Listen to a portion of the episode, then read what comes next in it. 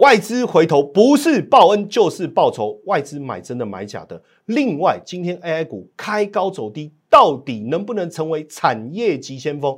今年看好的低润产业，今天又无力，真的能够引领 AI 股上涨吗？今天节目一次说明给你听。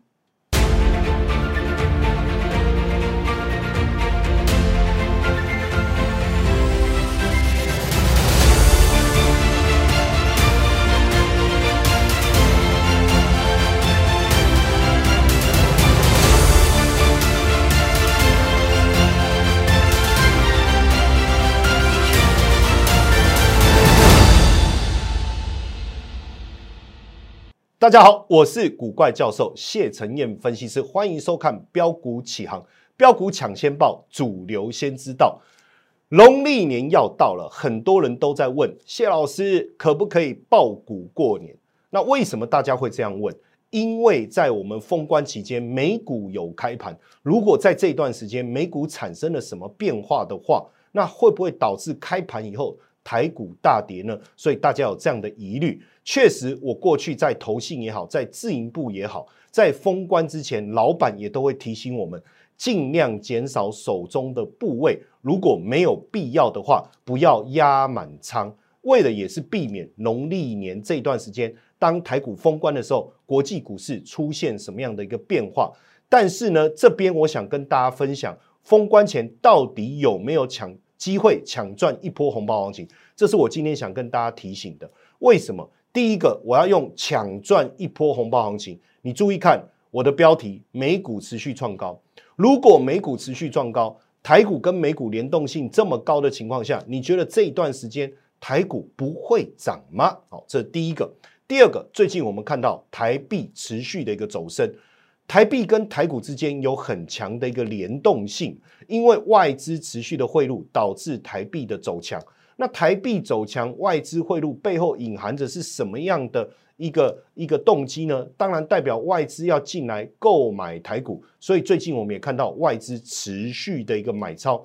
所以有没有机会拉高封关？这个是我今天心里面想要跟大家分享的。当然，我们必须从资料上来去佐证，因为我今天花了。非常非常多的时间去整理今天要跟跟大家分享的节目内容。好，那我们先来看一下哈道琼指数的部分啊，各位可以看到这这一段时间以来，从去年十一月啊，其实道琼一直走高，一直走高，一直走高，现在已经又创新高，也其实盘中最高啊，这个礼拜有到三万八啊，有有曾经有到三万八哦。那大家就会讲说，哇塞，你道琼指数这么强，然后呢，我们看到。这个 S M P 五百的部分也是持续的走高。今年是美国总统大选年，很多人说总统大选年这个 S M P 五百有机会强涨百分之十。确实，在这当中，我们看到美股走强。那另外一个更重要的是，引领美股上涨的是什么？辉达。那很多人说辉达涨到这还能涨吗？但是我们前几天在节目当中就很认真的告诉大家，黄仁勋来台，其实它背后代表的是 A I 股。今年绝对会是重量级的男主角，对不对？啊，不对，因为男主角只有一个，可是我们 AI 股这么多，我应该说 AI 股绝对是今年非常重要的一个主轴。所以你看到辉达的股价在持续的创高，那是不是也代表我们台湾的 AI 股没有问题呢？所以在这个情况下，外资看好美股，也看好台股，那汇率就可以反映出这整个。资金流动的趋势，各位注意看一下。来，我这边画一下，让各位看哦。你看这个地方，这个是什么？台币汇率的走势。之前呢，年初的时候啊，大家都说会有元月行情，结果没有，因为台币汇率走贬啊，往上是走贬的意思啊。大家说怎么会没有元月行情呢？开始非常的苦恼。我率先提出非常重要的几个观点。我说第一个，因为这个三月份啊，要降息这件事情啊，好像没谱啊。那如果是延到五月啊，那是不是资金要先回流美国再说啊？在这个纷纷扰扰的过程中，加上好像又有总统大选的这个干扰因素啊。可是问题是，选后你注意看，三月虽然可能还是不会降息，但是这件事情只要抵定了，大家确定了时间点可能落在五月的话。那有什么好担心的？所以你看，最近资金是不是又开始回来台湾？所以台币汇率的升值代表什么？外资持续的一个流入，有证据吗？我们来看一下这个加权指数外资的买卖超。实际上啊，从台积电的法说会之后，我就一直苦口婆心的跟大家讲，你要去注意一件事情呢。注意什么事情呢？外资看好台积电，台积电法说它大买的情况下，不会只有台积电涨，这个叫做一人得道，鸡犬升天。这样讲好像没有那么贴切，更贴切的讲法应该叫做雨露均沾呐，对不对？所以，我我我常分析啊，我最近在节目当中啊，甚至我在传给我们这个赖群组的同学啊，我去讲这件事啊，我说你去看呐，这个。这个电子股啊，整个金字塔最上游是谁？是不是就是台积电？是不是就是台积电？那如果台积电业绩会很好，请问它是领先指标还是落后指标？当然是领先指标啊！因为当台积电拿到了晶片的一个订单，它做好晶圆，因为它是晶圆代工嘛，它把这些晶片做好了。然后呢，送到就是我们所谓的 IC 嘛，那它做的里面有很多嘛，有处理器，有 G 有 CPU，有 GPU，有 NPU 哦，甚至有通讯的晶片很多，呃，车用的晶片等等。所以当它订单很好的时候，它做完这些晶片要交给谁？是不是交给封测厂？封测厂封测完毕以后。接下来是不是还有周边的东西开始进来，然后组装成可能是手机，可能是伺服器，可能是一台这个电动车，对不对？所以当台积电的订单很好的时候，它背后代表的含义是不是告诉你，我整个电子产业其实复苏的力道是很强的？所以为什么我说我们回到台股的走势图再看的时候，我说外资的买入，你觉得他只有买台积电？可是其实不是，他买的是一整串。我讲电子产业的这个整个产业链。所以台当然大买台积电这一天，台股大涨。接着后面几天好像声势有点弱了，也确实，因为这几天台积电的涨幅确实没有想象的这么惊人。当然也包含了。台股的成交量没有再像前几天一样持续的一个大增，最主要的原因还是大家担心，哎呀，这个要封关了啊，是不是真的会有行情呢？所以反而有一些逢高获利了结的一个卖压出笼，没有错，确实我们要尊重前面这个一七九五六的这个压力，但是我还是要去强调，行情在变化的过程当中，我们更看。看重的是什么？基本面一七九五六叫技术面上面的一个压力，我们要尊重，没错，因为在这个地方确实会有套牢的卖压。但是你去想一下，股市会不会涨，还是跟它的产业营收啊、产业获利啊、产业有没有成长力有最直接的关系。如果基本面是好的，产业的营收会成长，产业的毛利会提升，产业的获利会增加，法人就愿意进来买进。只要法人会愿意进来买进，买的也不是只有一档股票，而是两档、三档、四档、五档。那我跟大家讲，基本上啊，这一个行情就会持续的攀升。在台股当中，最重要的就是电子股。所以你看哈，电子股，我我今天呢，也也特别啊，在这个群组当中啊，提醒大家啊，一一早啊，就是说在还没有开盘之前，我就跟大家讲，我说有可能啊，今天。这个涨出来的哦，除了电子股还会有其他的。但是我说我们不要分心，我们就专心的去买电子股，这个非常的重要。当然，如果你还没有加我的 line 哦，你可能看不到这些讯息，所以我鼓励大家赶快趁这个节目进行的过程中，把手机拿出来扫描这个 QR code，或是加我的 line 小老鼠 GP 五二零。好，我们看一下电子哦，我刚才在讲这个电子的一个强势，台股还没有过高，但是你注意看电子是不是已经过高？是不是过高？至于这个就很明显，就是由电子在引领台股上涨的主轴。当然，在电子股当中，大家会去想说，那谁在买？实际上啊，我长期一直在追踪台股外资的一个动态哦。不管你说啊，为什么呃我要去追踪这个外资的动态？不管说过去长期以来外资是不是台股这个呃影响股价的主轴也好。或者是外资它所发布的报告是不是有很强的影响力也好，或者是说外资圈他们基本上对于全职股的长期持有的态度也好，这些都是我们看好外资持续追踪外资的一个原因呢。或许曾经有一段时间，外资对台股非常的冷淡，那所以呢，我们把心思放在投信身上，这没有问题。但是，一旦外资回头，我们常讲，外资回头不是报恩就是报仇。我的仇啊，不是仇家的仇，是 return 那个报酬率的仇哦。所以，当外资愿意回来台股，外资愿意持续买超的时候，你要小心了，因为在所三大法人当中，真正有。买进实力啊，这样讲好像不太好，就买进实力最强的啦，因为大家都有买进的实力嘛，外资也有，投信也有自己在，但是买进实力最强的，我要讲其实是外资，因为你看啊，投信当然动辄十亿、五十亿、一百亿的这个基金规模，可是你知道吗？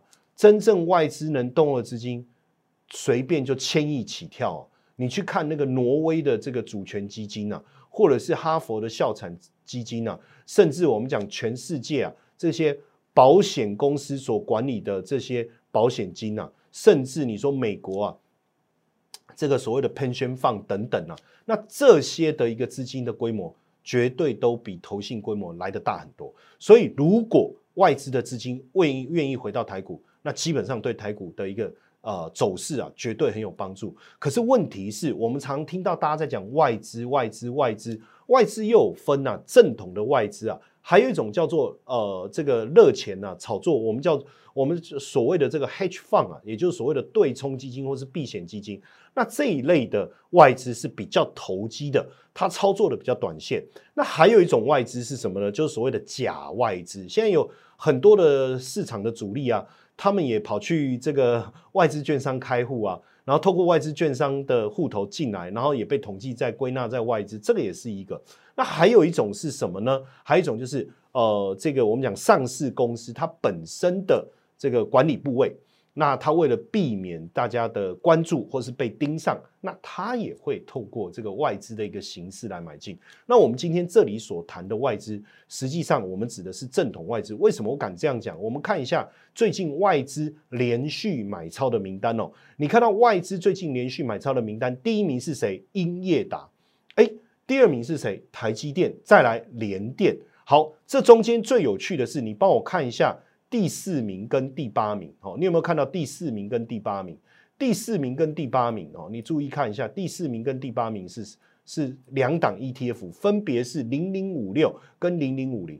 那这就有趣了。你会说外资为什么要买 ETF？实际上是这样，有时候外资看好台股整体的一个表现，这时候他就不挑股了，他直接买 ETF，这样子的一个效益来得更好。所以当我看到外资在连续哦。不是偶尔哦，连续买超零零五零的时候，我跟各位讲，你一定要记得我这句话。今天他买零零五零跟高股息，而且是连续买超，未来一定有大行情，未来一定有大行情，未来一定有大行情。好，没有跳针，没有跳带，因为很重要，所以我讲三次。哦，你看到外资在买台湾五十跟高股息怎么样？没错。一定有大行情，对，你就把它记起来。所以这个外资连续买超名单的观察，我们就可以看懂是正统外资，还是这种所谓的避险基金呢？还是这种所谓的主力啊？那今天我们看到，你看英业达啦、台积电啊这些大型的股票，所以是不是正统外资？是。所以为什么我这么有信心？假设今天不是这些名单，那我就不敢讲。好，那我们当然也带各位啊来看一下这些正统外资，它为什么呃要买进这些股票？我们很快的带一下哦。你看，像英业达哈，在我因为呃我们节目播出的时间点，我还来不及统计这个今天外资的一个买超哦。但是以昨天的这个统计的一个数字来看，连续三天的买进，为什么买英业达？很简单嘛，你看伺服器的出货已经达到高峰，全年出货双位数的成长，年底出货。A I P C 整体看起来非常的好，对不对？再来联电的部分，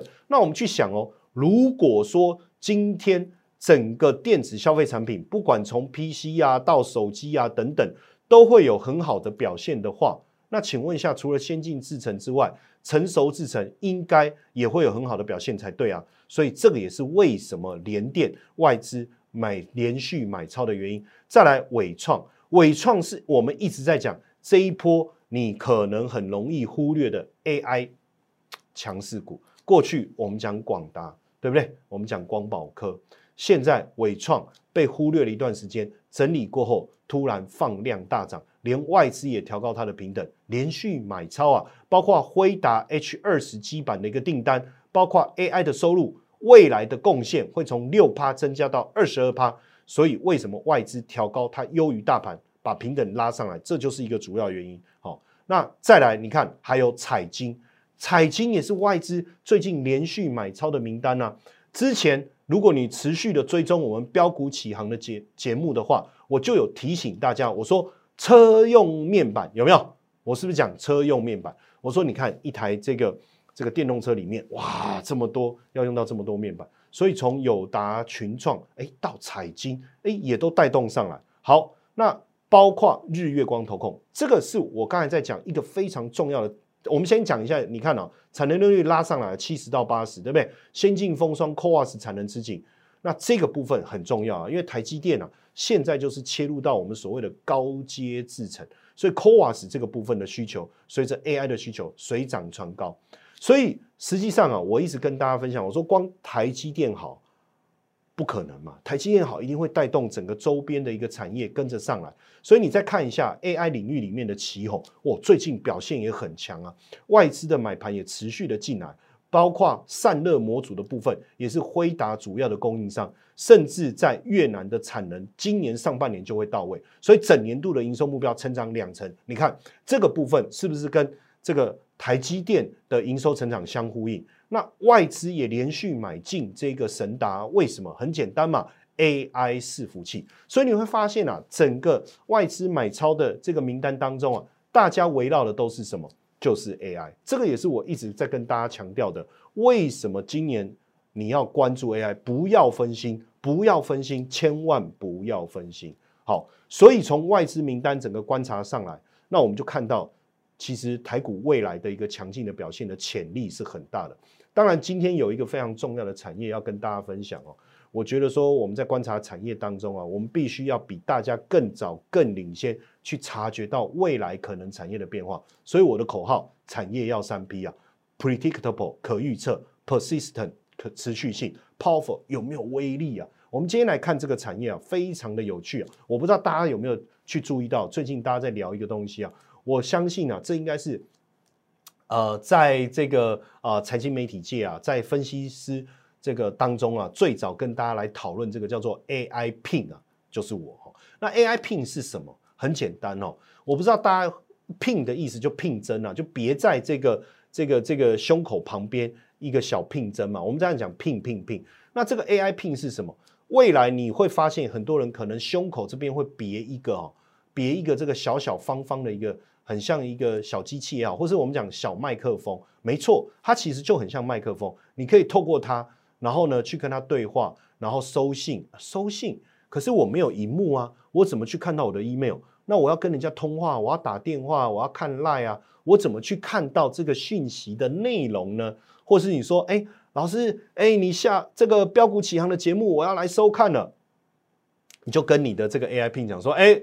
请帮我搜寻古怪教授谢承彦分析师的标股起航哦，最新一期的节目，哎，然后呢，怎么看？没关系，你可以把手打开，它可以投影在你的手上，或者是你不要在捷运上面看我的节目，好不好？这样很尴尬，为什么？因为一打开那个投影在人家脸上，这样好像不太妙，对不对？好，你找一个这个空白的墙嘛，对不对？哦，你就看着，哎，投在这个墙上有没有？他就用投影的方式，这个很方便啊。当然，呃，实际的投影效果怎么样？也能不能投影在空中，还是要一个实体的这个呃，这个我们讲界面哦，让你去去投射。这个是未来我们可以去注意的重点。如果它真的可以做到，哎，我觉得在中空就是空空空气 air air 就 on air 就是这样子，不用任何的界面的话，哇，那很棒哎！为什么？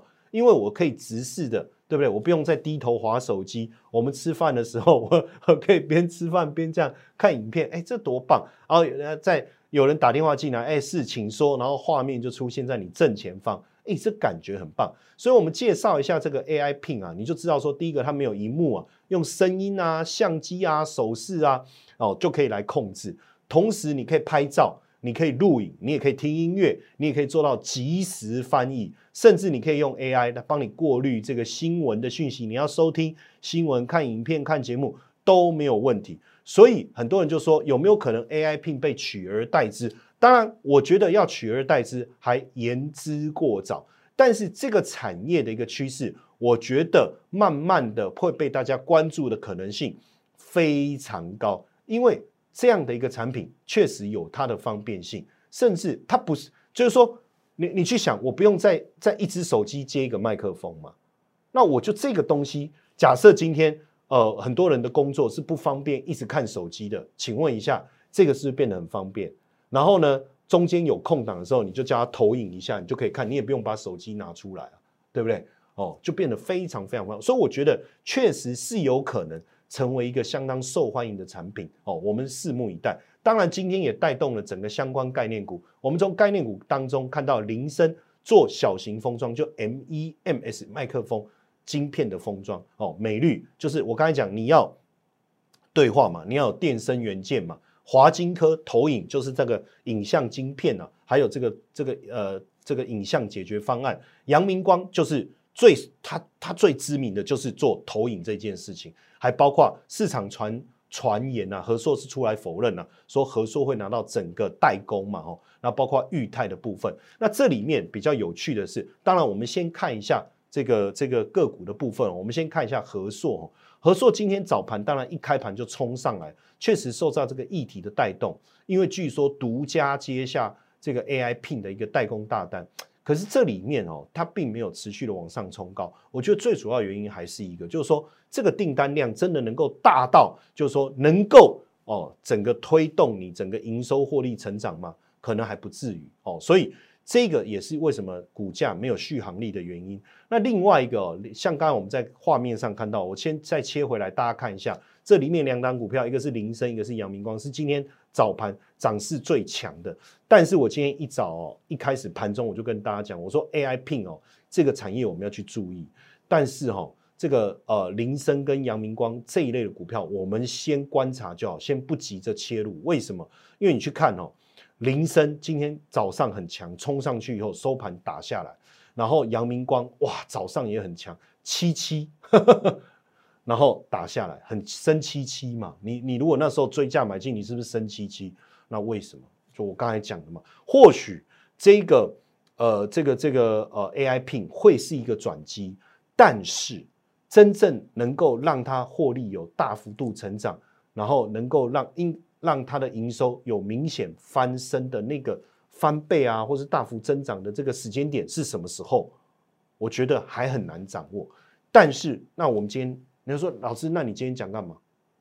你今天为什么要讲？实际上我要告诉大家，但是哦，就虽然它的获利，我觉得还没有上来，可是我们要领先知道未来产业可能的变化啊。因为据说三月要开始出货啊，我们到时候就可以领先哦市场来去做这个观察，到底出货的状况怎么样，好不好？这个我常讲嘛，标股抢先报，主流先知道。看古怪教授谢承彦分析师谢老师的节目的好处就在这里啊。我们可以领先帮大家掌握市场的主流啊，所以如果你还没有加我的 line，请记得小老鼠 GP 五二零，好不好？赶快加，这样所有的领先市场的讯息，你就能够第一手的时间掌握，好不好？好，那当然继续来看呢，这个还是我今年一直在强调的产业的一个主流了。为什么我还是要持续不厌其烦的讲这个低润？哦最主要原因是我认为 AI 的这个产业的一个发展过程中，会整个带动整个低润产业的一个爬升。那只是说，呃，市场上大家还在观望，还在却步。可是有时候是这样，如果你要比人家先卡，呃，先赚到该这个这个好的利润，你要不要先卡位？所以我们来看一下低润的黄金周期是不是真的来了？我们回顾一下当时南亚科法说的重点，也不过就是。呃呃，这个几天前嘛，吼，那他怎么讲？他说低润的价格在去年的 Q 四止跌，今年反弹将延续一整年。可是真正我觉得重点倒不光只是南亚科所说的法说啦，Q 四止止跌啦这些，你注意去看法人所整理的观点当中，我也帮各位截取精华。所以我一直讲，我今天花了非常多的时间帮各位整理这些资料。为什么？因为我就是一个最认真、最勤奋的一个分析师啊。不止聪明，还要勤奋 哦，对不对？好不好？轻松一点看待。那当然，我们先看第一点哦。二零二四年全球记忆体需求强劲复苏，营收暴增六十六点三帕。第二个，Flash Memory 营收暴增四十九点六帕，低润的营收暴增八十八帕。这个是法人整理的一个观点。那当然，你说是不是真的会是这样？我认为可能性很高。你再去思想一下。去年 AI 整个大爆发，有人能够想象到这个辉达的股票能够从一百块涨到五百，涨到六百，这样一路攻上来吗？对不对？所以今年低润产业不是因为 PC 产业，不是因为手机产业，而是因为什么？AI 产业，AI 伺服器，AI PC，AI PC 跟传统 PC 又不太一样哦，它需要更多的记忆体，更宽屏的记忆体，所以。对记忆体这个产业来讲，营收暴增的可能性，我认为是非常非常的大的哈。那当然，在整个呃记忆体的股票当中哦，我们先做一个观察哦，这个部分我们在节目里面先提出来跟大家做去来做一个思考。首先看一下这一档南亚科，它是整个记忆体上面最上游，算是龙头。可是到目前为止，我们还没有看到它的获利转正。但是我要提醒大家，也许在第四季整个财报数字还没有公布哦，财报数字还没有公布哦。但是我认为在第四季，它的整个财报可能就会有一个非常好的一个数字呈现，甚至在今年的第一季就有机会由亏转盈哦。所以大家不要小看接下来机体所会产生的一个威力。甚至华邦电虽然今天早盘买盘上来以后，尾盘又被打下来，但是你注意看，其实它已经开始在这一个这个呃由亏转盈的边缘浮浮沉沉，再浮再沉哦。尤其是你去看毛利，其实表现不错啊，超过三成啊，第三季啊，盈利率也转正了。重点是第四季，如果第四季整个数字能够优化上来，哦，那我觉得第四季转亏为盈。然后甚至第一季获利在大幅度攀升的可能性，其实非常非常的高哦，非常非常的高。好，那当然呢，除了这个呃，我们讲这个南亚科啊、华邦电之外啊，记忆体模组啊，其实获利都早就在逐步的攀升。你看微钢的部分，从去年的第一季赚不到一块钱，就是在损益边缘，一路到一块哦，一点零一，甚至到一点五以上。其实这样的一个获利数字已经告诉我们什么？它的整个记忆体不止报价止跌，库存来到低档，甚至成长的力道会开始浮现。当然，今天也是比较可惜啦。早盘开高以后啊，似乎有一些卖压。那我觉得这个卖压并不是来自于大家对产业的疑虑，可能还是一些套牢的这些压力。你看前面一百零九点五这里的黑 K 棒哦，一百零九点五这里的黑 K 棒，它当时的大量。可能大家会觉得说，哎呀，能解套，我好过年，这些可能性都有。但是我觉得农历年前呢，大家其实不用太过在在意哦，这种所谓解套的卖压，因为好的股票在外资持续买进的情况下，未来它其实水涨船高的机会还是有，甚至有可能在农历年之后就出现一个大喷发的行情。所以等于农历年前我们要赚。农历年后我们也要赚，好不好？那再来我们看一下实权哦，实权也是哦，在这个记忆体模组里面哦表现相当不错。但是同样的，我讲说今天股价稍微有些压力，但是各位不用太过担心哦。记忆体族群会是我们接下来要跟大家谈的。今天你看我准备了这么多的资料，包括了这个 AI Pin 啊，包括了这个低润呐。是不是非常棒？是不是要给我掌声鼓励一下？所以喜欢我的节目，你应该按赞，对不对？订阅还要分享，同时开启小铃铛。当然，我们每天啊这些标股啦、产业啦、大盘的一个解析啦，我们也都会在我们的赖群组里面分享给大家。所以记得订阅我的赖小老鼠 GP 五二零。好，标股抢先报，主流先知道。如果喜欢古怪教授谢承彦分析师的节目，标股起航，记得每天锁定。持续的关注。摩尔证券投顾零八零零六六八零八五。本公司与所推介分析之个别有价证券无不当之财务利益关系。本节目资料仅供参考，投资人应独立判断、审慎评估，并自负投资风险。